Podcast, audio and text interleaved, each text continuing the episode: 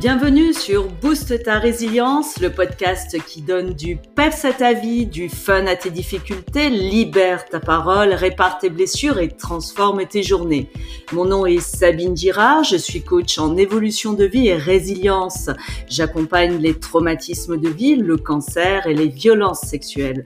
En 2016, le cancer du sein a été le premier pas vers ma nouvelle vie. Dans mon podcast, j'interviewe des personnes qui ont traversé des épreuves, qui ont envie de partager leur histoire, d'apporter leur soutien à ceux et celles qui sont au cœur de la tempête. Je te donne des astuces pour une vie plus légère, pétillante et authentique. Je te transmets mes recherches et mon expérience pour rebondir face aux épreuves, transformer ton quotidien, booster ton énergie et devenir une personne épanouie et vivante. Bonjour Maître Moquet. Oui, bonjour Sabine. Je suis vraiment ravie euh, de vous accueillir aujourd'hui dans cette émission. Alors, j'explique comment je vous ai connu. J'ai assisté récemment, donc c'était le mois dernier, si ma mémoire est bonne, à la formation Les Bases à Vanves, près de Paris, donc une formation sur euh, les bases des violences sexuelles. Vous êtes avocat et vous avez dédié votre carrière, en tout cas depuis euh, quelque temps, à cette cause des violences sexuelles et vous êtes bénévole au sein de SVS, Stop aux violences sexuelles. Alors, ma première question est très simple. Qui êtes-vous, Maître euh, Moquet? Est-ce que vous pouvez vous présenter, nous parler un petit peu de votre vie et de votre parcours? Alors, je suis avocat au barreau de Paris euh, depuis 1995, une formation au départ orientée sur euh, le droit des affaires à l'international. Et puis, j'ai toujours pratiqué dans le contentieux et voilà, parcours de vie avec assez rapidement j'ai été amené à traiter des affaires, euh, du droit des affaires, euh, divorce, euh, des divorces compliqués, du harcèlement au travail, du harcèlement dans le couple, puis après du harcèlement, tout ce qui est agression sexuelle, viol, inceste. Donc beaucoup de dossiers d'inceste et de pédophilie. Voilà. Tous ces dossiers-là, qui sont des dossiers difficiles, dans notre formation d'avocat, on ne nous apprend pas à traiter le côté humain, on ne nous apprend pas à aborder une victime, à comprendre pourquoi une victime réagit comme ça.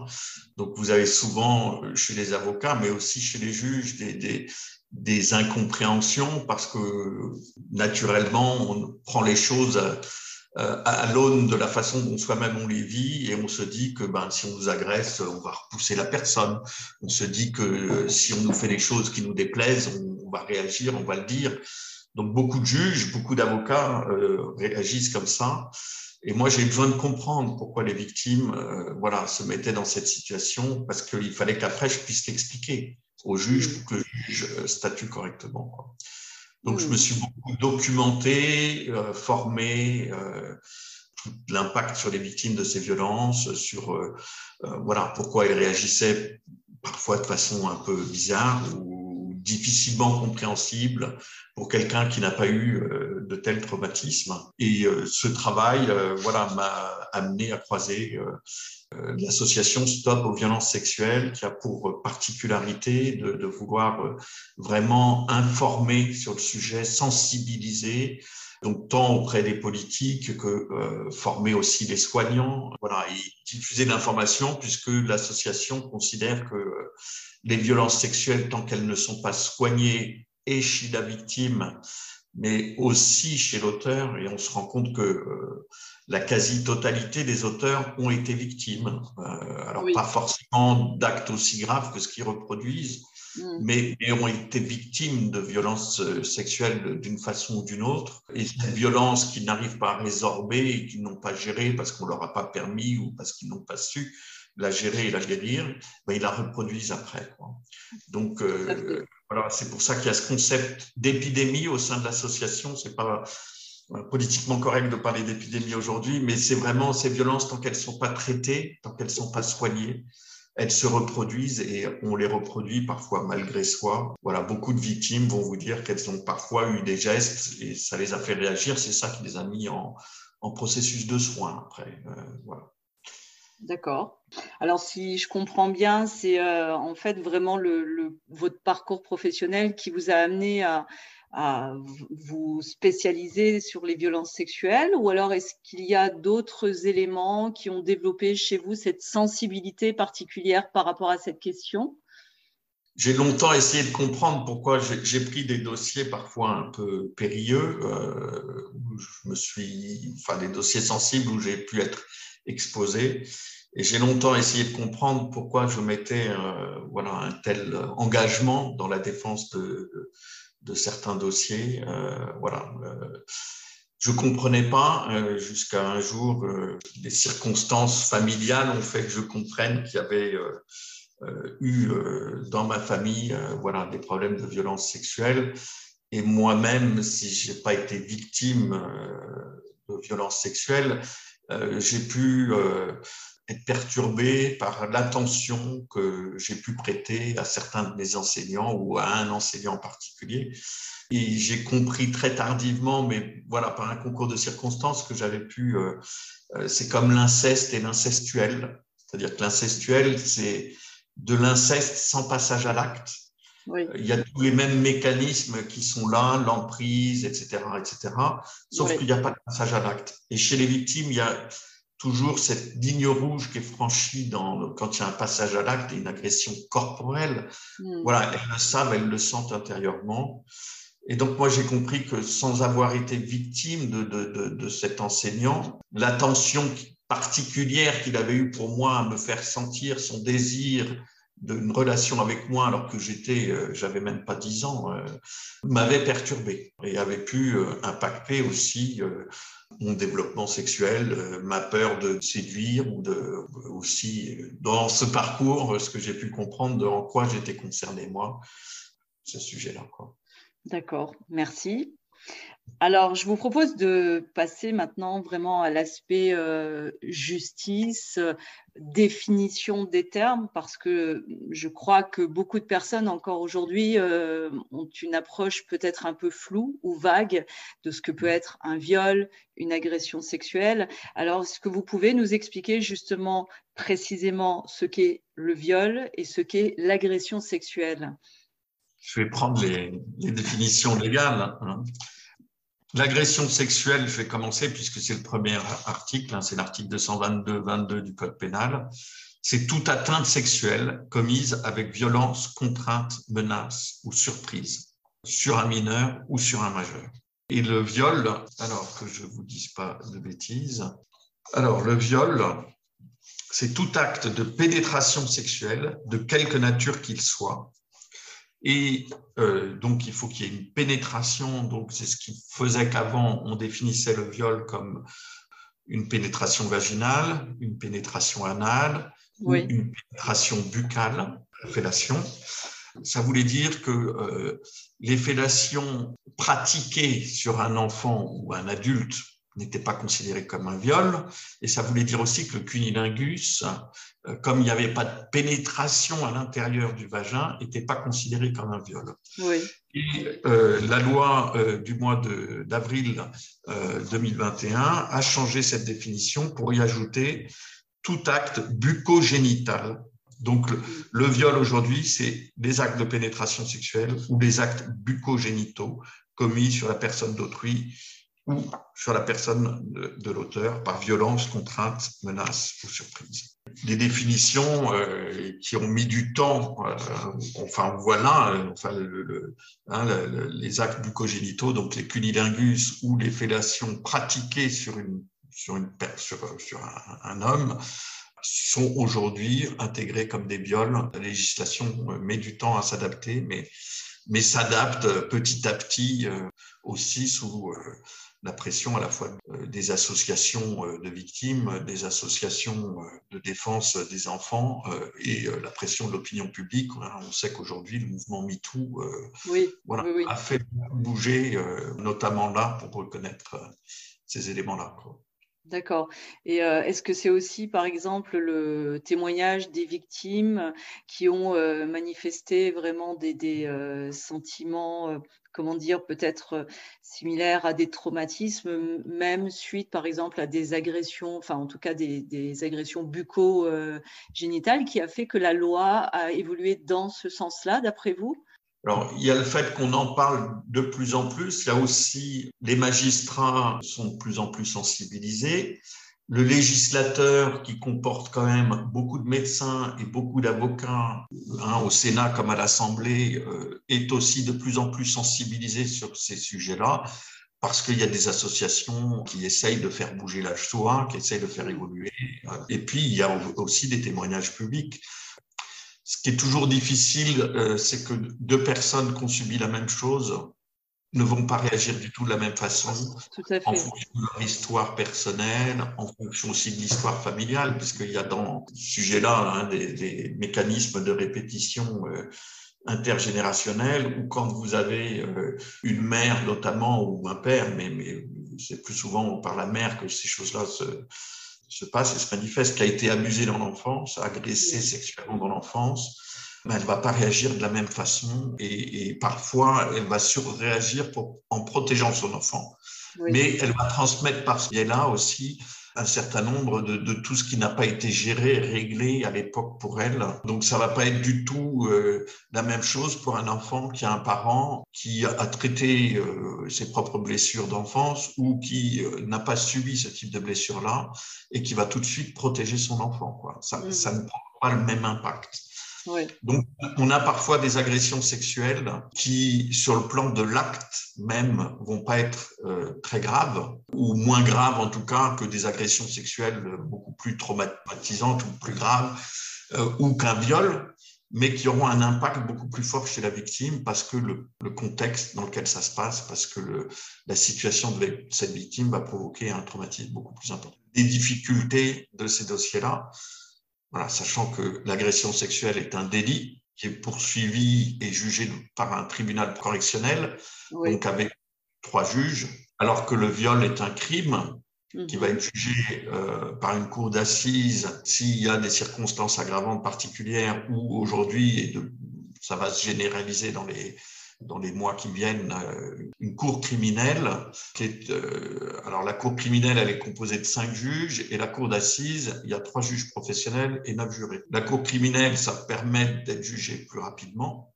Oui. Une cour d'assises, il y a des délais d'audiencement qui sont très longs, ce qui pour la victime réduit, enfin aggrave, puisqu'il y a un temps d'attente, euh, voilà, donc de stress en attendant d'être jugé.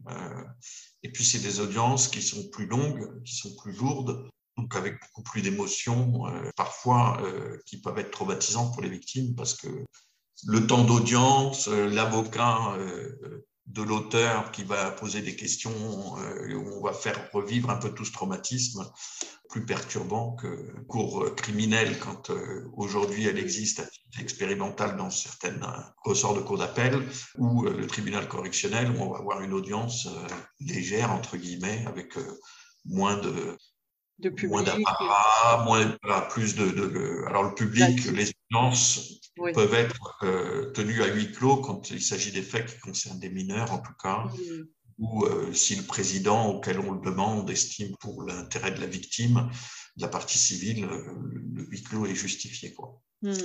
Normalement, la justice est publique puisque elle est rendue au nom de l'État et que y a une vocation pédagogique aussi. D'accord.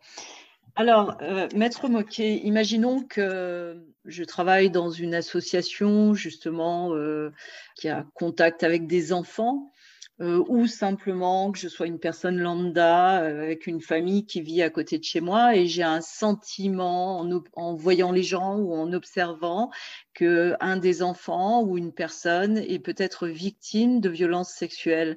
Qu'est-ce que je dois faire à ce moment-là? Comment ça se passe dans les faits? Dans les faits, il y a quand même une obligation hein, de signaler euh, ces violences. Alors une obligation qui va être euh, un, peu à, géométrie variable. Si vous êtes un, professionnel de santé, vous avez l'obligation de signaler. Si c'est dans un registre familial, vous pouvez être dispensé de l'obligation de signaler parce que les liens du sang font qu'on peut être dispensé de cette obligation. Mm-hmm. Mais d'une façon générale, il y a cette obligation de signaler les agressions sexuelles, de même aujourd'hui que les maltraitances hein, sur, sur, les mineurs, euh, une mesure de, qui a été faite voilà, pour, pour protéger et pour éviter euh, l'impact traumatique, euh, pour éviter un délit ou un crime de se commettre.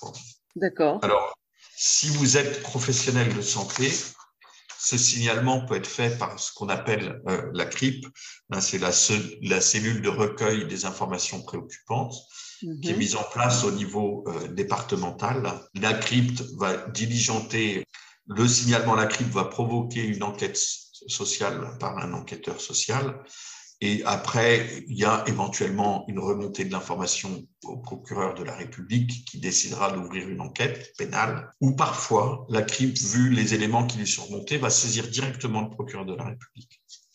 Si vous n'êtes pas professionnel de santé et que vous n'avez pas le moyen de faire ça, vous avez deux solutions. Soit c'est d'appeler euh, le 119, et donc là, qui est un numéro national euh, pour traiter des violences euh, et des agressions, en particulier sur les enfants. Euh, soit vous avez la possibilité euh, d'écrire ou d'envoyer un mail au procureur de la République du tribunal du lieu de votre habitation qui, pareillement, euh, décidera de façon générale de diligenter une enquête et au terme de cette enquête, il décidera de poursuivre ou non. Donc, si je résume, si je suis professionnel, je me tourne vers la CRIP, qui est donc la cellule de recueil des informations préoccupantes. Et si je suis non professionnel, j'appelle le 119. D'accord. Merci pour ces informations. Alors maintenant, est-ce que vous pourriez nous parler de la prescription? Alors la prescription, c'est un vaste débat. Euh, elle n'a cessé d'évoluer et d'évoluer euh, sous la pression de, voilà la médiatisation de ces dossiers euh, qui fait qu'il est très très difficile pour les victimes de s'entendre dire c'est trop tard. Mmh. oui. Pourquoi?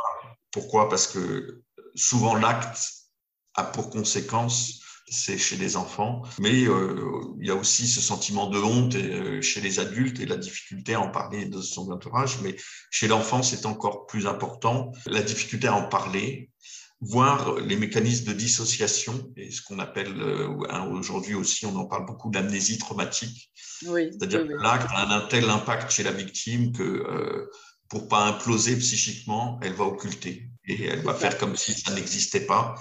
Et euh, ça rejaillit euh, quand il y a des circonstances qui vont rappeler le contexte dans lequel ça s'est passé. Donc, dans ces circonstances-là, euh, voilà, la prescription où on dit c'est trop tard est insupportable. Aujourd'hui, la prescription des viols est de 20 ans pour, à compter des faits pour les victimes majeures et de 30 hmm. ans à compter de la majorité pour les victimes mineures. Quoi. Hmm, les agressions sexuelles, la prescription est de 6 ans à compter des faits pour les victimes majeures. Et de, alors de 10 ans à compter de la majorité pour les mineurs qui ont entre 15 et 18 ans, et 20 ans à compter de la majorité pour les mineurs de 15 ans. D'accord. Mais la question que je me pose, moi, c'est qu'est-ce qui a permis de définir euh, ces délais?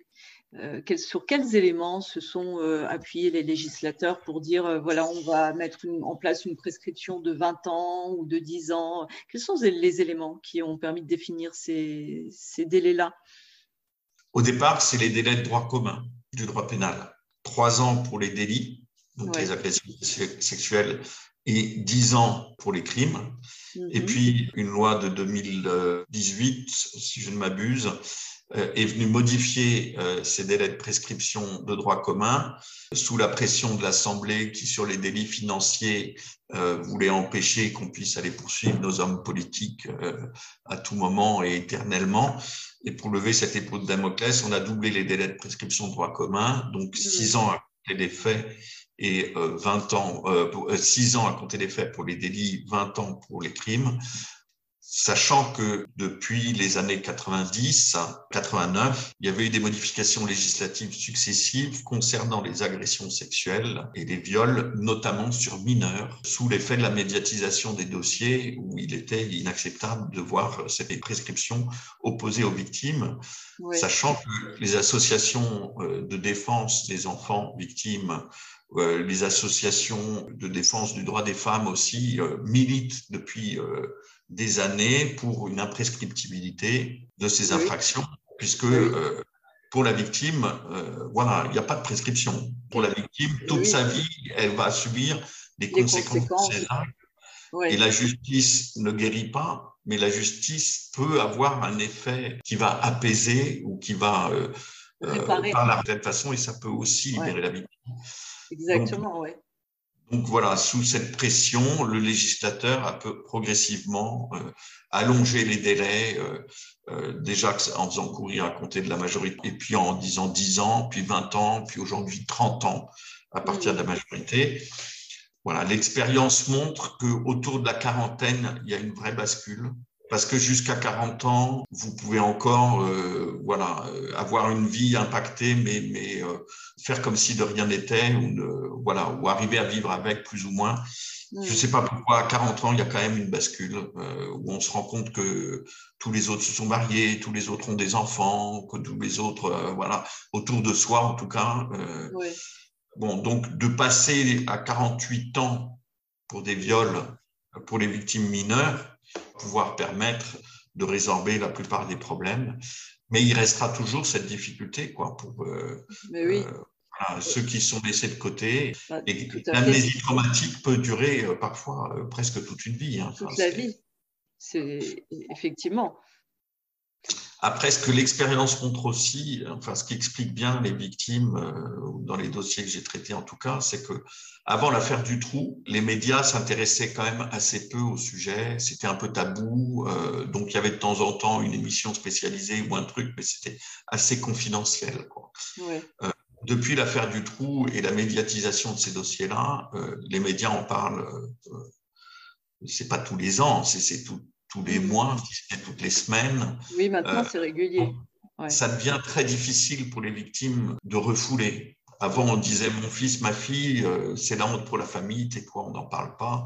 Et euh, la seule façon de se libérer de ça, c'était de sublimer dans l'art, ou sinon c'était le suicide. Mais, mais aujourd'hui, ou d'occulter. Voilà. Aujourd'hui, on peut encore sublimer dans l'art, on peut, il y a encore des suicides provoqués par ça, ça c'est certain. Et sinon, euh, occulter, ça devient compliqué parce qu'on a toujours les histoires d'autres qui viennent nous exploser à la figure. Voilà, qui viennent nous percuter, qui font résonance euh, et qui font qu'effectivement, à un moment donné, vont émerger des souvenirs. On ne pourra plus se taire. C'est ça le problème pour les victimes, c'est de ne pas se taire. Quoi. Hein. Mm. faut, faut, faut, faut, voir aussi sur l'évolution. Quand euh, Eva Thomas, euh, qui est la première à parler publiquement euh, d'inceste, elle a été poursuivie pour dénonciation calomnieuse, mm. puisque à l'époque, donc on était dans les années 80, au début des années 80, euh, on ne pouvait pas, euh, pour se défendre sur une accusation de dénonciation calomnieuse, euh, prouver la véracité des faits. Quoi. Mm. Et donc, elle a été accusée et, le tribunal lui a dit, Madame, on n'a pas le choix. La loi est comme ça, on doit appliquer la loi. Mais le tribunal avait retenu quand même, si je ne me trompe pas, que, que l'élément intentionnel faisait défaut. Donc l'élément matériel de parler de faits d'accusation d'inceste donc de, viol incestueux, puisqu'à l'époque l'inceste n'était pas une infraction pénale en tant que telle, donc c'était un viol par son père. L'infraction matérielle était caractérisée, c'est prescrit, elle n'avait pas le droit d'en parler. Mais l'élément intentionnel faisait défaut, donc elle n'avait pas été condamnée. Mais, mais, elle a été poursuivie. Enfin, donc là aussi, le législateur a adapté euh, le texte pour éviter, euh, hein, ça fait quand même des ordres, qu'on puisse ne pas parler choses-là. Hein, oui, oui, c'est frappant, euh, c'est incroyable qu'une personne qui euh, va porter plainte euh, pour agression sexuelle ou viol puisse mmh. voir sa plainte se retourner contre elle-même. Alors ça, aujourd'hui, c'est des, des, choses qu'on retrouve souvent dans les dossiers de mères qui protègent leur enfant incesté par le père et hmm. où le père va dire il n'y a pas de preuve, je ne suis pas poursuivi parce qu'il n'y a pas de preuve. On, monte un dossier euh, de, conflit conjugal et pendant des années, les magistrats ont été formés par euh, Van ou euh, euh, par d'autres, Paul Bensoussan par hasard, euh, par, par, hasard, par, Paul Bensoussan notamment, qui est expert à, à, Versailles, qui a développé ce truc de l'aliénation parentale. Et alors, on a formé les magistrats, Bensoussan, ils sont allés à l'ENM former les magistrats en disant, dans le cadre de conflits conjugal, on ne peut pas croire les accusations qui sont portées contre les pères. Hmm. Et aujourd'hui, sur cette base-là, on arrive à confier des enfants incestés parce qu'on n'arrive pas sur le plan pénal à poursuivre ou parce que la justice pénale fait mal son, boulot, au père incestueux, parce que la mère devrait se taire, parce que la mère, elle n'a pas le droit de parler, parce qu'elle n'a pas la preuve et parce que la justice n'a pas pu faire le boulot ou n'a pas suivi, euh, et donc on confie l'enfant au père. Voilà, c'est dramatique. C'est dramatique euh, C'est insupportable, oui, c'est insupportable. Mais dites-moi, Maître Moquet, comment fait-on pour prouver finalement qu'un enfant est victime de, son père ou euh, qu'est-ce que la justice va demander comme élément de preuve? La grande difficulté, et c'est ce que vous diront euh, les partisans de la prescription, c'est toujours la preuve. Dans ces dossiers-là, on a rarement une preuve scientifique. Il peut y avoir une preuve scientifique s'il y a des prélèvements d'ADN possibles. Hmm. Alors, quand ça est fait dans l'enfance, on oublie. Et, même adulte, le premier réflexe va être souvent d'aller se laver euh, compulsivement, se dessouiller ou faire sortir. Et donc, euh, la preuve ADN, à ce moment-là, disparaît. Enfin, voilà. C'est pour ça que ça me heurte un peu, cette question d'apporter une preuve. Comment est-ce possible? C'est la difficulté, et on a souvent, et on nous dit, c'est parole contre parole on peut voir si une victime euh, parle de choses. Euh, souvent, les, magistrats ou les enquêteurs vont, parler de la sensibilité, de l'émotion de la victime. Ça, c'est pas un bon critère parce que euh, une, victime peut être dans l'ultra contrôle, la maîtrise. Hein, c'est aussi l'hypervigilance. C'est un des, des, du traumatisme. Voilà. et donc l'hypervigilance face surtout à quelqu'un dont on sent qu'il ne nous croit pas. Et pas seulement, la, victime peut aussi être encore en état de choc. Et, euh, en état de choc, tout à fait. Quand, elle est effectivement euh, en état de choc, qu'elle vient de subir euh, un traumatisme, elle peut très bien justement se, réfugier dans une sorte de, silence ou être complètement imperméable aux émotions. Et c'est mmh. justement mal interprété alors que c'est un facteur de traumatisme. Exactement. Alors, enfin, tous ces éléments-là aussi, c'est des choses euh, qu'il faut diffuser, il faut informer, il faut former, il faut ramener ces éléments-là dans un dossier. Donc, euh, quand on a des bons médecins et des bons psys qui sont capables d'expliquer euh, le comportement de la victime ou la réaction de la victime en dressant un tableau de la symptomatologie et en disant que c'est ce qu'on retrouve habituellement mmh. chez les victimes d'agressions sexuelles, c'est un élément fort pour euh, établir le fait que cette personne a été victime de l'agression. Alors après, l'agression, c'est pas forcément l'auteur qu'on désigne. Et parfois, il y a d'ailleurs des, confusions qui peuvent se créer, surtout quand c'est des traumatismes dans l'enfance. Mais on retrouve assez vite, euh, parce qu'il n'y a pas 36 000 personnes, et puis parce que l'auteur même, la façon dont il va réagir aux questions qui lui sont posées, aux interrogations, surtout qu'il n'y en a pas qu'une hein, d'audition de, l'auteur, il y en a plusieurs. On va pouvoir voir une évolution de son langage, une évolution de ses justifications, la façon dont il déplace le problème. Pervers va toujours déplacer le problème. Au lieu de prendre un axe droit, il va partir du point de départ et il nous emmène sur des voies de traverse. On n'a pas vu l'inflexion. Et alors, on pense que le point d'arrivée, euh, ben, puisque le départ est vrai, le point d'arrivée va être vrai. Mais non, pas du tout. Il a pris une inflexion, quoi. Il nous amène ailleurs il déplace le problème. Euh, mm. Et puis aujourd'hui, on a un élément qui est très important, c'est les symptômes médicaux. Quoi. Enfin, les marqueurs médicaux sont quand même de plus en plus connus. Et quand on a affaire à des professionnels formés euh, du monde médical, du monde psychiatrique, du monde psychologique, on va avoir des éléments qui vont nous permettre de, dire, bah oui, euh, voilà, ces éléments-là, sont des marqueurs habituels. Et cette victime, elle n'a pas pu se créer ce traumatisme-là. Euh, voilà. Après, ce qui est compliqué, c'est quand il y a des traumatismes complexes, c'est-à-dire quand il y a des traumatismes qui vont s'ajouter les uns aux autres, s'empiler. Et alors là, comment on fait la part des choses? Mais bon, ça, c'est un cas particulier et, après, ça, ça, complique le schéma pour dire qu'est-ce qui a provoqué l'agression dont on parle là ou le viol dont on parle là, mais ça n'empêche pas d'avoir des éléments qui, qui, orientent et qui confirment que ce que la victime expose est justifié et ce que l'auteur euh, dit euh, ne tient pas. Hmm. Là, surtout, et, moi, c'est un élément que je trouve très important, y compris avec le temps, et pour moi, c'est un argument contre euh, cette histoire de dire parole contre parole, les preuves s'estompent et, donc la prescription est justifiée parce qu'on ne peut pas rapporter la preuve. On a la même difficulté de preuve pour un viol qui s'est passé hier, avant-hier, ou, il y a deux ans, il y a trois ans, qui n'est pas prescrit. Quoi. Hein, dès lors qu'on n'est pas là, c'est parole contre parole. Tout à fait. Mais la victime va toujours être capable de dire, elle peut se tromper dans la relation des faits, sur le contexte, sur la chronologie euh, des éléments. Mais la victime, elle est toujours marquée au fer rouge dans sa chair et elle est toujours capable de décrire précisément ce qu'elle a subi.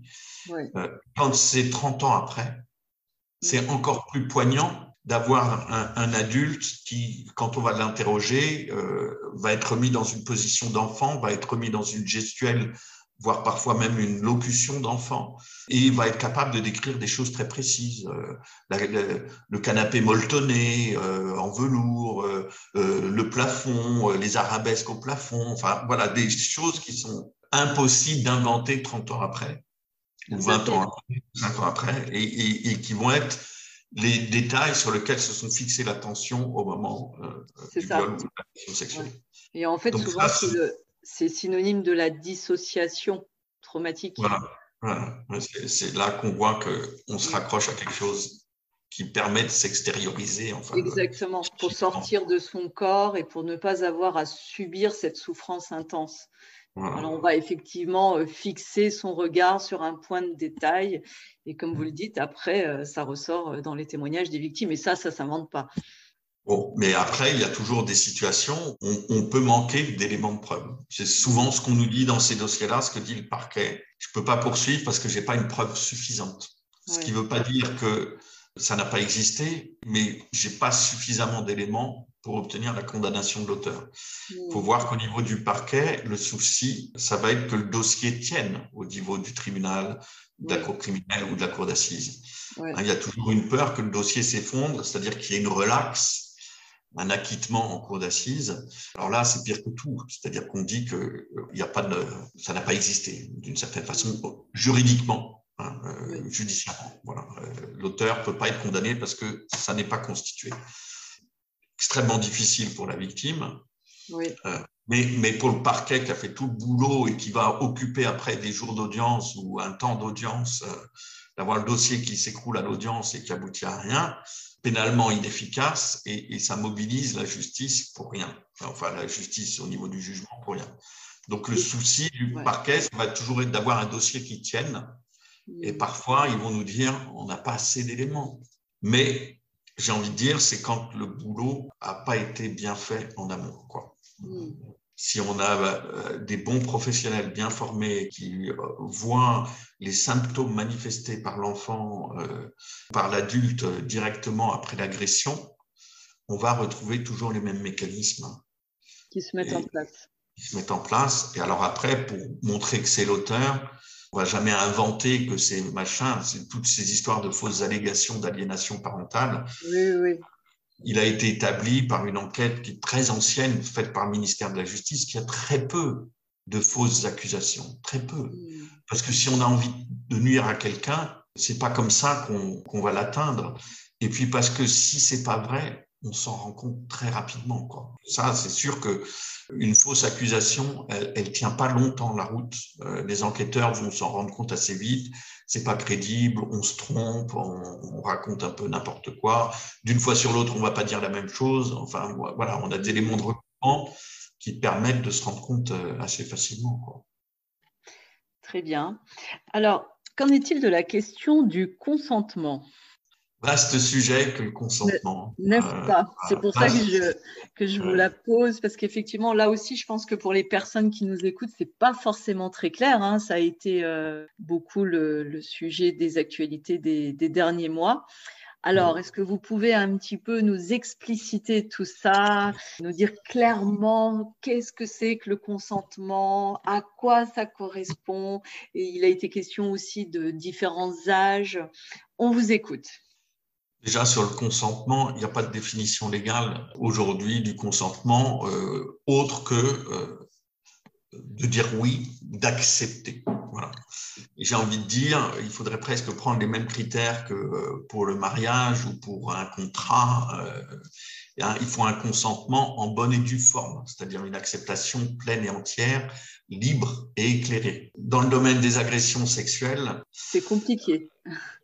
C'est très délicat alors, quand on s'adresse, enfin, quand on parle d'un adulte, d'un mm. adulte qui est censé savoir et qui est censé pouvoir dire oui. Dès qu'on est majeur, on est censé avoir la capacité d'avoir un consentement libre et éclairé, de dire oui. on, se rend compte souvent que c'est pas facile. Et le législateur a dû mettre tout en place tout un tas de choses pour euh, protéger les victimes de démarchage abusif, euh, les victimes d'abus de faiblesse, et on va retrouver là euh, tous les mécanismes d'emprise qu'on retrouve aussi dans des dossiers de harcèlement. De façon générale, c'est toujours les mêmes mécanismes. Et la difficulté va être de prouver que l'auteur, c'est-à-dire ou comme le contractant ou la personne en face sur les dossiers civils, savait que euh, sa victime n'avait pas un consentement libre et éclairé. Sur ces dossiers d'agression sexuelle, une question d'âge qui est l'âge de ce qu'on dit la majorité sexuelle, qui est fixée à 15 ans aujourd'hui. C'est un âge qui est au départ fixé par défaut, c'est-à-dire que en dessous de 15 ans, toute atteinte sexuelle, c'est-à-dire tout acte, tout geste à connotation sexuelle avec un enfant mineur de 15 ans, est une atteinte sexuelle. Donc la question de son consentement ne se pose pas. Mmh, d'accord. Au-dessus de 15 ans, il va falloir qu'on prouve qu'il y a euh, une violence, une contrainte, une menace ou une surprise, qui sont les critères de l'agression sexuelle. Alors, la violence, c'est pas très, on voit bien ce que c'est. La contrainte, c'est parfois euh, que je suis contraint et forcé. Euh, alors, ça va rejoindre par violence psychique ou par menace ou est-ce que je suis contraint parce que je suis embrigadé psychiquement, comme dans les mécanismes sectaires, comme dans les mécanismes d'emprise? Donc là, il va falloir qualifier, comme on dit, cet élément-là, et donc il faut ramener les éléments qui expliquent que la personne, elle est contrainte, elle est menacée, euh, ou elle est euh, violentée euh, physiquement, là, ça pose pas de problème, mais psychiquement, hein, on la laisse pas libre. Puis la surprise, ça c'est l'effet de surprise, c'est euh, j'ai pas mm. choisi, il m'a forcé, euh, voilà, brusquement, voilà. Mm. Bon, ces éléments-là sont toujours compliqués, toujours des éléments sur lesquels euh, on va pouvoir débattre. Les auteurs et leurs avocats vont essayer de prouver que la personne, elle était consentante. Alors elle était consentante parce qu'elle n'a rien dit, parce qu'elle ne s'est pas opposée, parce qu'elle a laissé faire. Et c'est vrai qu'il y a un certain nombre de cas où c'est difficile parce que l'auteur de bonne foi euh, va voir euh, ce que lui va dire euh, j'ai dragué comme tout, toujours, toujours, ou que de l'autre côté on peut qualifier de drague lourde, mais j'ai pas eu d'opposition, j'ai rien eu, j'ai pas eu un signe me disant non quoi. Hmm. Donc il faut arriver à montrer dans ces cas-là que l'auteur savait hmm. que sa victime n'était pas complètement consentante on a le problème, et, je crois que ça fait partie des éléments, euh, ces derniers jours, on a eu euh, ce hashtag, euh, c'était pas MeToo, ah ça y est. Il y a un nouveau hashtag sur le traitement par la justice et par les policiers. Ces remarques qui sont faites parfois, hashtag double peine. Et ces remarques faites par des enquêteurs qui disent, parfois en fonction d'eux-mêmes, hein, si vous avez vu, c'est que vous étiez consentante. Bah, c'est pas parce que je bois et que je m'alcoolise et que je suis avec des amis qui eux-mêmes s'alcoolisent que j'accepte après euh, d'avoir des rapports où je serai plus en capacité de dire non. Bon. Mais l'auteur peut être de bonne foi en disant euh, voilà, je pensais qu'on était consentant. Donc, vous voyez là, on aura toujours dans un certain nombre de dossiers une véritable difficulté à, placer le curseur, euh, de dire où était le consentement alors, on peut croire quelqu'un qui dit que j'étais pas consentante. Il suffit pas de dire j'étais pas consentant ou consentante. Il faut dire comment l'auteur savait ou devait savoir que j'étais pas consentant. On en viendra peut-être un jour à dire, parce que vous voyez, c'est ce que font les médecins aujourd'hui pour se protéger de leurs responsabilités, ils vous font signer des décharges. J'espère qu'on n'arrivera jamais au jour où, avant d'avoir un rapport sexuel, il faudra faire signer une décharge. Un contrat. Mais des deux côtés, hein, parce que maintenant. Voilà, c'est ça. on n'en parle pas beaucoup, mais, mais, mais, bon, il y a quand même de plus en plus aujourd'hui de, de, de, femmes qui sont aussi actives dans leur sexualité et les jeunes filles sont parfois plus actives que les garçons. Euh, voilà, on intervertit souvent, euh, c'est l'homme qui est dangereux, mais, mais, mais c'est vrai que euh, voilà, il y a aussi des jeunes femmes qui, qui sont très actives. Donc, il faudrait que les consentements ils soient des deux côtés. Sauf qu'un homme qui va se plaindre, c'est quand même très rare. Mais ça existe quand même. Le, le, viol, le, viol, des hommes, ça existe. C'est sûr que c'est beaucoup plus rare, mais euh, oui. Les hommes ont plus de difficultés à en parler parce qu'en plus, il y a l'image machiste. Alors là, tout à fait. L'homme est viril, l'homme ne doit pas subir. Et alors, euh, si en plus c'est une femme qui l'agresse, oh là là. Mais mm. bien sûr que ça existe. Il n'y a pas beaucoup de jurisprudence en la matière, mais, mais voilà, mm. c'est des situations qui existent aussi. Quoi. Mais donc, on a difficulté du consentement. Il y a une vidéo qui est très bien faite, Cup of Tea. Si la personne en face dit oui, puis après dit non, bah, je force pas. C'est ça. Ce qu'il faut retenir, c'est le non. C'est le non. Mm. Mais, mais, après, il faut avoir un nom et, et, je pense qu'on ira sans doute. Euh, voilà, j'ai que des filles, j'ai pas de garçons, mais, mais le jour où j'aurai des petits garçons, euh, des petits fils, je leur dirais, faites toujours attention euh, voilà, à vérifier qu'il que y a un plein consentement. Euh, voilà. Tout à fait, parce que ça passe aussi par l'éducation des garçons et puis des filles. Et des filles, oui. Mm. Des deux. Alors, selon vous, Maître Moquet, qu'est-ce qu'il faut encore réformer dans la loi pour mieux protéger les victimes? La loi s'adapte, elle s'adapte lentement. J'étais pas partisan de l'imprescriptibilité, mais je disais juste qu'on devait appliquer à ces viols et agressions sexuelles une jurisprudence sur les infractions occultes qui dit que tout ce qui est occulte, le parquet peut pas agir. Hein, le parquet, c'est le procureur de la République qui est chargé de faire appliquer la loi pénale. Et donc, tant qu'il n'a pas connaissance des faits, il ne peut pas agir, donc la prescription ne court pas. Hmm. Ce qui revient à une imprescriptibilité, mais différée à la date à laquelle un adulte va être capable de dire, de parler, ayant parlé à d'autres, les autres personnes vont être capables de signaler au parquet. On n'a pas été là-dessus et la modification législative sur la prescription en 2018 empêche ça désormais. Donc je pense que sur ces infractions-là, il faut qu'on aille aujourd'hui sur la prescriptibilité. Hmm. Il y aura, les problèmes de preuve ne sont pas différents pour un adulte.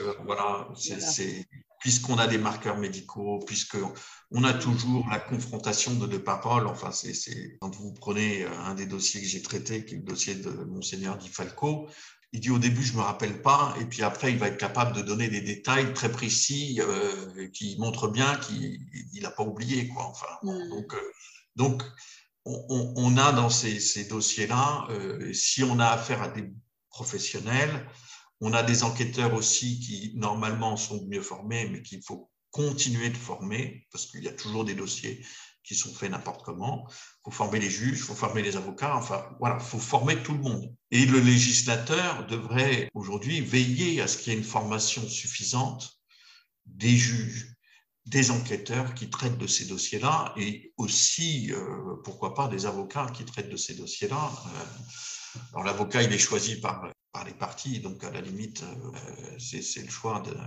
Mais, mais il faut vraiment qu'il y ait des professionnels qui soient formés. il faut qu'on continue d'informer et de diffuser le plus possible voilà, sur ces sujets-là. Après, on a déjà un arsenal législatif qui est, quand même complet. qui est bien étayé. Voilà, on, a fait rentrer l'inceste dans le code pénal parce que c'était une revendication des victimes d'inceste. Et, bon, euh, je comprends que pour une victime d'inceste, qu'on parle d'inceste, c'est important, mais l'infraction pénale va être la même. La peine va être la même puisque l'inceste était en fait quand c'était un parent ou un proche dans la famille, euh, c'était une personne euh, ayant autorité dans le cercle familial, c'était une circonstance aggravante. Donc il y avait déjà un inceste réprimé sans utiliser le mot. Qu'on pose le terme d'inceste, si ça fait du bien aux victimes, très bien, on peut le faire, ça ne va pas changer le fond du dossier. Mm. Euh, mais vous voyez, c'est pour vous dire, méfions-nous de, des modifications législatives qui vont être cosmétiques ou pour faire plaisir aux uns et aux autres sans que ça change le fond. Oui. Là, ça peut changer pour les victimes très bien. On a un arsenal législatif qui est déjà assez complet. Je pense que ce sur quoi aujourd'hui on peut bouger, c'est la prescription. Ça, c'est sûr. Et puis, c'est la formation. La formation des professionnels des professionnels, mais alors après, euh, bon, tous ces sujets-là, aborder ça à l'école, euh, à l'école, c'est quand même difficile d'en parler, ou sinon il faut dissocier les groupes garçons-filles, parce que les garçons ne vont pas parler de la même façon devant les filles et réciproquement, et puis on est dans des jeux. Euh. Mais il y a quelque chose qui, qui n'est pas de l'ordre du législatif, mais qui est de l'ordre dans des structures universitaires, dans des structures professionnelles avec un nombre de personnes euh, importants qui brassent, qui sont là, que salariés, euh, publics accueillis, etc. Euh, on peut essayer de rendre accessibles des cellules d'écoute, des cellules d'information. ça ne dépend pas tellement du législateur, ça, ça dépend de comment la société veut traiter ces sujets-là. Et on voit bien aujourd'hui que ça bouge parce que la parole des victimes se libère et c'est bon et c'est sain qu'elle se libère mais, mais on a toujours autant de difficultés. La justice, elle suit lentement. Hmm. elle évolue lentement. Au niveau des enquêtes, euh, on n'a pas assez de juges pour juger ces dossiers-là. On, hmm. on, a en France 8800 juges. Quand on voit juge du siège et juge du parquet, c'est très peu. Il y a trop d'attentes. Il n'y a hmm. pas assez de temps sur un dossier. Pourquoi les cours d'assises étaient réclamées par un certain nombre euh, de mes confrères, y compris euh, sur ces dossiers-là? C'est parce qu'on va prendre le temps d'étudier le dossier, de regarder la, personnalité de l'agresseur, pourquoi il a fait, de voir des expertises. Il faut plus d'experts. Ça, c'est sûr qu'aujourd'hui, on a une pénurie d'experts et surtout une pénurie de bons experts. Paul Bensussan, quand il reçoit son cabinet, il passe trois heures, il entend le père, la mère, les enfants, et puis il dicte son rapport. Comment il a eu le temps de se plonger dans les arcanes de l'histoire familiale, de pourquoi on est là, de qu'est-ce qui se passe, de, et d'émettre, puisque même de rédiger après. Enfin, s'il n'a pas une trame type, euh, il reprend toujours la même chose, et d'un rapport à l'autre, d'ailleurs, on retrouve les mêmes trucs. Hein, enfin, mm. hein, notamment sa menace, si la mère continue de dire euh, il faudrait à ce moment-là envisager de confier l'enfant au père. Hein. donc la mère, elle doit se taire parce qu'elle n'a pas la preuve de ce que le père a incesté l'enfant, parce que personne n'était là et personne ne peut prouver, sa théorie. Donc, il ne faut pas en parler. Quoi. donc, si la mère en parle, on a peu de bons experts. Euh, voilà, il y en a hein, des très bons, des très compétents, mais, mais ça prend tellement de temps de faire un travail sérieux et compétent que l'expert, dans le temps de l'expertise et avec la rémunération de l'expertise, surtout si on est dans un cadre pénal, donc il faudrait des structures de soins et des structures expertales les bons experts, c'est les experts qui travaillent dans le milieu hospitalier, où il va prendre ça sur son temps hospitalier, peut à ce moment-là prendre du temps hmm. pour recevoir les victimes, pour recevoir les auteurs. Donc là, on a un, voilà, un vrai travail, un vrai chantier, quoi, sur, euh, parce que l'expertise va être un élément clé hein, dans un dossier. Oui, oui, bien sûr. Nous sommes le 6 octobre, depuis quelques jours, sous les feux de l'actualité, l'Église et les violences sexuelles. Vous en pensez quoi, vous, de tout ça? C'est très bien que ce rapport ait été fait et qu'il mm. est indispensable d'en parler que l'Église, euh, comme les autres institutions, hein, on a le même problème euh, à l'éducation nationale, on a le même problème pour euh, tout ce qui est le ministère de l'Éducation et des Sports, les activités sportives hors cadre scolaire. Tout le monde, toutes ces institutions ferment les yeux, protègent l'auteur, on a besoin de lui, il est bon, il forme bien, voilà. Alors l'Église, c'est pire parce qu'elle, elle a un message moral. Voilà. D'amour, de bonté, de bienveillance. Mm. Donc là, c'est la double infraction, j'ai envie de dire. Ce C'est pas la double peine, c'est la double infraction, euh, vu le message qu'elle porte. Et il est indispensable de parler, euh, voilà, il est indispensable de, de, faire sauter ces verrous du déni, euh, parce que le déni est institutionnel et, et, le déni dans le milieu ecclésiastique était massif. On les entend dire depuis des années qu'ils ne savaient pas, qu'ils n'avaient pas pris conscience de l'ampleur, que machin, que bidule. Depuis 2000, hein, depuis même 98, euh, ils en parlent à la conférence des évêques. Et puis, euh, les victimes en parlent en confession, les victimes en parlent à leurs prêtres, et les victimes en parlent aux proches qui en parlent aux prêtres. Enfin, ceux qui n'étaient pas agresseurs ne pouvaient pas ne pas en avoir entendu parler. Hmm. Voilà. Et on ne peut pas ne rien faire. Faire que l'Église va bouger. Alors, ce rapport. Voilà, ce qui semble être le cas. Il y a déjà eu des déclarations hein, là, qui ont été faites. Oui, c'est là où j'ai envie de dire, c'est pas un point d'aboutissement. Hein.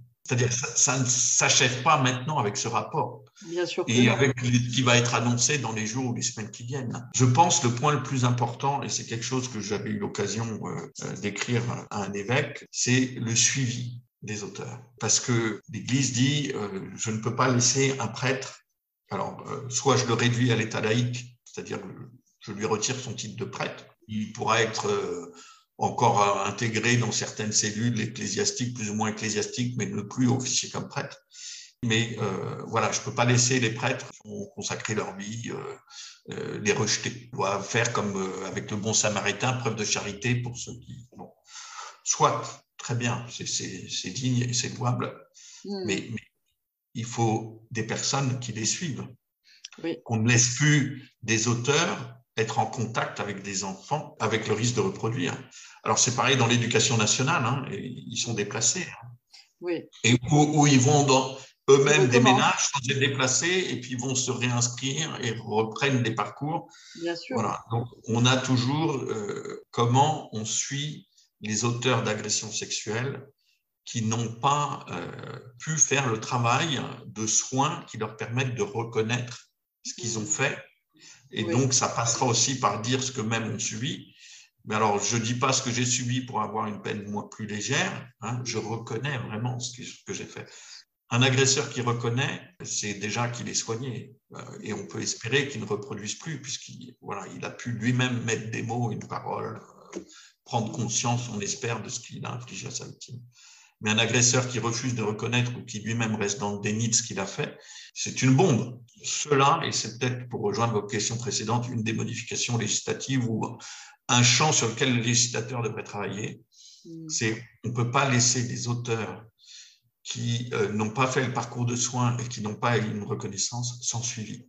Le risque de reproduction est, est, important. Avéré, certain, quasiment 100%. La castration chimique ne suffit pas, parce qu'on parle de castration chimique, mais la castration chimique va résoudre physiquement l'impossibilité d'avoir une érection, mais, mais ça ne va pas résoudre le côté psychologique et même le, la, possibilité psychique qui fait que oui, et, la possibilité on peut reproduire et on peut reproduire euh, sans pénis actif. Hein. Tout à fait. Un doigt suffit. Enfin, donc, oui, oui. Donc là, on a vraiment quelque chose qui doit être fait sur le plan de la société en général, et l'Église pourrait là-dessus être en avance sur ce qui est fait par ailleurs en, décidant que euh, fera assurer par euh, des professionnels formés euh, un suivi, voilà, des prêtres auteurs pour qu'ils ne puissent pas recommencer. Mmh. François Lefort, qui a été condamné par la Cour d'assises des Hauts-de-Seine, il, est bibliothécaire, il doit plus célébrer la messe, mais comme il n'y a pas de curé, il célèbre quand même la messe. Je ne sais pas s'il est encore en contact avec des mineurs, mais on le laisse partir. Il est reparti à Tahiti, là, euh, pour faire de l'aide humanitaire, puisqu'il est pseudo-médecin. Euh, et on voit une photo dans le progrès, euh, une photo de lui avec un enfant dans les bras. Quoi. donc, il refait ce qu'il avait fait en Afrique. Et, on continue de le laisser faire. Et l'Église ferme les yeux là-dessus. Enfin, mm. Là, il y a des prises de conscience où il faut arrêter de se voiler la face, quoi. Il faut, il faut prendre ses responsabilités, quoi. Et c'est pas parce que l'évêque euh, est responsable de l'ensemble des prêtres de son diocèse ou le curé euh, n'a pas d'autorité hiérarchique sur son collègue prêtre euh, qui est affecté à sa paroisse. Non, et, voilà, eux doivent doivent parler, doivent dire et doivent pas laisser faire euh, des choses euh, ou ne pas permettre euh, voilà un prêtre d'aller en colonie avec des enfants ou d'aller près de colonie avec des enfants enfin toujours poser un cadre et, surveiller ces personnes-là tant qu'elles sont pas guéries ou tant qu'elles n'ont pas reconnu ce qu'elles avaient fait. Alors pour revenir à vous, maître Moquet, qu'est-ce qui vous touche le plus personnellement dans les affaires que vous suivez? C'est la difficulté à faire entendre la parole des victimes. Parce que souvent, elles-mêmes, prendre la parole, c'est compliqué. Et avoir une parole claire et, ou audible, c'est encore plus compliqué. Et avoir une parole claire et audible par un juge dans le cadre d'une audience, là, ça revient quasiment de la mission impossible. Quoi. Mm. parce que l'émotion, puis après, il y a voilà, tout, tout l'impact sur les victimes. Hein, il y a beaucoup de victimes qui se sabordent. Hein, enfin, qui, C'est aussi euh, beaucoup de dossiers où j'ai vu euh, des victimes que j'ai défendues euh, ardemment, voilà, parfois en prenant des risques, se saborder au moment où ça pourrait changer. Hmm. alors ça, c'est plus des victimes qui, sont, qui ont déjà un certain âge et qui ont du mal à sortir, à sauter dans l'inconnu de je quitte mon statut de victime pour euh, exister, pour euh, obtenir réparation, pour être connu. Et donc, au moment où, je pourrais y arriver, je me saborde parce que euh, trop difficile, parce que j'ai pas envie de sauter dans cet inconnu, parce que ma construction psychique de victime fait que voilà, je, je, suis prisonnier et je reste prisonnier dans cet enfer, mais je préfère cet enfer que je connais à, l'inconnu et l'incertitude de ce que sera demain autrement. Hmm. Alors ça, c'est très difficile parce que euh, enfin, je suis complètement impuissant dans ces cas-là. Et bon, ça a été tout un chemin pour moi de, de pas, je ne suis pas propriétaire de ce que je défends. Mon rôle est de défendre, d'accompagner ce que je défends. Ça ne me, ça ne me donne aucun droit hmm. sur euh, le résultat auquel on pourrait euh, espérer qu'on est en droit d'attendre. D'accord. Merci. On arrive euh, sur la fin de cette entrevue. Est-ce que vous avez envie de rajouter quelque chose, euh, de dire quelque chose auquel je n'aurais pas pensé ou qui vous semble vraiment important à entendre pour les personnes qui nous écoutent? Souvent pour les victimes, euh, quand on leur expose l'incertitude face à l'aléa judiciaire et la difficulté de ces dossiers-là, peut y avoir quelque chose de décourageant. Parce que de voir euh, la complexité de ce, parcours du combattant, euh, ça peut être décourageant. Moi, j'ai envie de dire, on est tous responsables. Victimes, parents, amis ou professionnels placés sur la route de victimes, on est tous responsables de faire bouger les choses. Et les choses ne bougent que quand on parle. la première chose qui guérit une victime, c'est quand euh, euh, des adultes autour qui ne sont pas auteurs et qui ne sont pas complices vont reposer le cadre en disant c'est pas normal. Il faut que collectivement on dise voilà ce qui s'est passé, c'est pas normal, on peut pas laisser faire. Et puis après, il y a des choses sur lesquelles on n'a pas prise, qu'on est obligé d'accepter. Il faut dénoncer, il faut avoir un courage de lancer un parcours judiciaire, même si on n'obtient pas gain de cause, au moins on a fait tout ce qui était en son pouvoir. Et c'est ça qui compte, c'est faire ce qui est en notre pouvoir pour que ça cesse, pour que ça arrête de se reproduire sans cesse. Il faut porter plainte, il faut, faut exercer les voies de recours quand la justice n'est pas favorable immédiatement. Et si on n'y arrive pas au bout du compte, au moins on a fait tout ce qu'on pouvait faire et on n'a rien à se reprocher, on n'a rien à regretter c'est vrai sur ces dossiers d'agression sexuelle, c'est vrai aussi euh, quand on a affaire euh, dans certains dossiers euh, des banques puissantes à voilà hein, le, combat de David et Goliath, il est là depuis la nuit des temps, mais il faut oser voilà faire ce qui est en notre pouvoir et accepter ce sur quoi on n'a pas prise. Sage parole, sage décision. En tout cas, euh, merci beaucoup, Maître Moquet, pour ce, beau moment passé entre, en votre compagnie et surtout merci de nous avoir consacré du temps parce que je sais que vous êtes très occupé. Alors, euh, encore, euh, voilà, encore merci beaucoup. Je vous en prie. À bientôt. Bon courage. Merci. Au revoir. Je t'invite à découvrir le coaching de résilience, mes accompagnements et les prochains épisodes de Boost ta résilience sur mon site web sgrésilience.eu. Merci d'avoir écouté cet épisode et surtout n'hésite pas à liker, partager, commenter sur Apple Podcasts et Spotify parce que booster ton quotidien et ton énergie, c'est bon pour le moral. À bientôt!